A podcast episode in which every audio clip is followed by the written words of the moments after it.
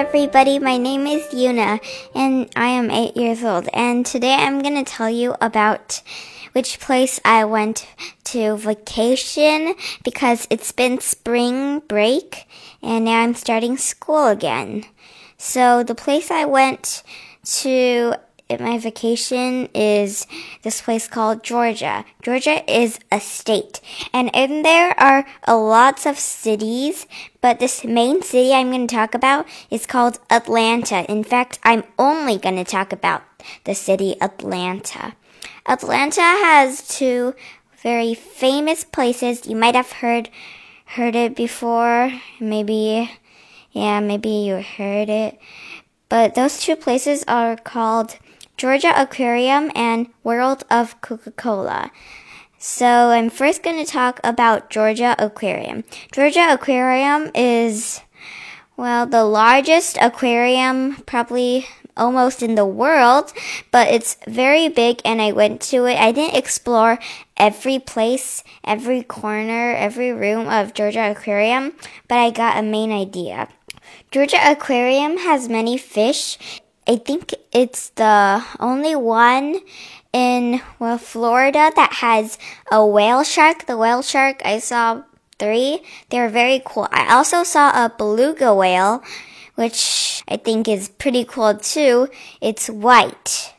Georgia Aquarium, when you go in, there's a little, little hall and it has like glowing fish. I don't know if it's light effects or anything, but the fish are like practically glowing. And then you go in there and there's a bunch of places and you could go there. I've been to most of them except for the dolphin place.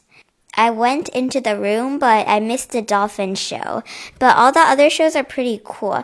I saw the seal or walrus um, show. It was really cool. They knew how to balance balls on their noses and walk and swim and, you know, kind of like talk and raise their flippers and stuff. I think it's just really cool. And then the there goes the world of Coca-Cola theirs was like I practically only remember the place that's like you could taste all kinds of drinks. And like there's Asia and Africa and all those countries and then you could just go and taste a drink from that country. And also, now I'm going to talk about the state bird and state the state flowers. Okay, so the state bird is the brown thrasher. It's a bird and it's absolutely always brown. The state flower is the turkey rose and it's a rose but it's like like a, almost like a sunflower but just lighter. And then there's the live oak. Live oak tree and you know, it's the state tree. It's very big. The state insect is the honeybee. The honeybee is just a bee. I saw very large bees in a garden I went to. I don't know if I forgot if there were it was in Georgia, Atlanta, but those bees were like gigantic. I had to ask my dad to protect me from them. They were cool but creepy. The nickname for Georgia is the Peach State. The Peach State is they um, I think in Georgia, like in Atlanta, those places, peaches grow there pretty often and they're, you know, pretty sweet Maybe you should try them. And so now I'm gonna um, explain it in Chinese. Okay?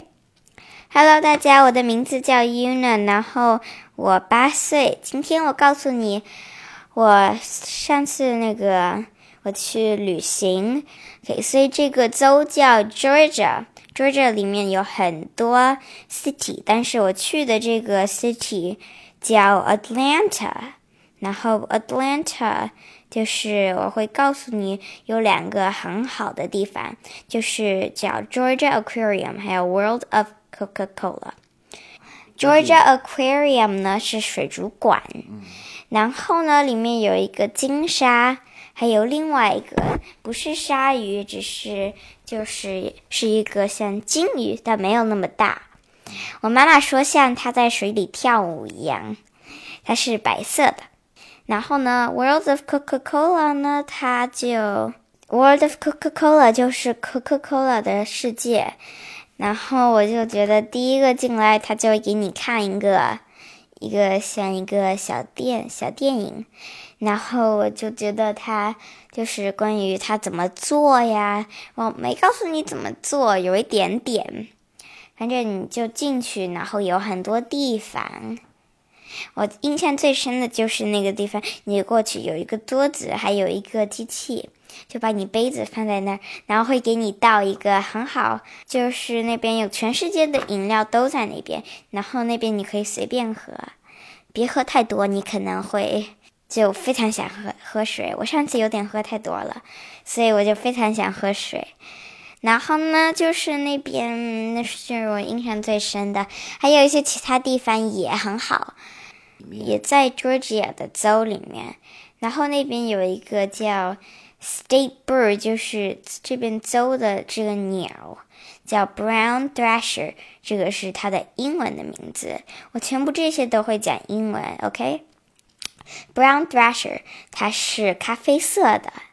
还有这个叫邹邹花。叫 Turkey Rose，Rose 就是玫玫瑰，它它是一种玫瑰，它是一种玫瑰，但它看起来不是像一种玫瑰。OK，然后这是那个邹树，就是叫一个 Live Oak，非常大。Oak 就是橡树，然后这个就是邹的 insect，insect 就像蚂蚁，很像蚂昆虫，然后邹的 insect 就是 honeybee。Honey bee 就是那种蜜蜂。我在一个地方看看到一个很大的蜜蜂，我我看到它的时候，我都叫我爸爸，就是像这样啊，快保护我，因为它太大了，所以我就很害怕。但其实他们他们只是在你旁边采花蜜什么的。然后这边的 insect 就是弄完 insect 就是 nickname。他的 nickname 就是一个人取给他取的名字，就像我有的时候也喜欢给我爸爸取 nickname，就像昵称。然后 Georgia 的昵称叫 Peach State，因为那边有很多桃子，桃子走，然后那边有很多桃子都很好吃。你可能可以去买一些桃子，你可能可以试一下，但是其实我从来都没试过。OK，然后我就讲完了，拜拜大家。Anywhere you go, I'll be there. Anytime you whisper my name, you'll see.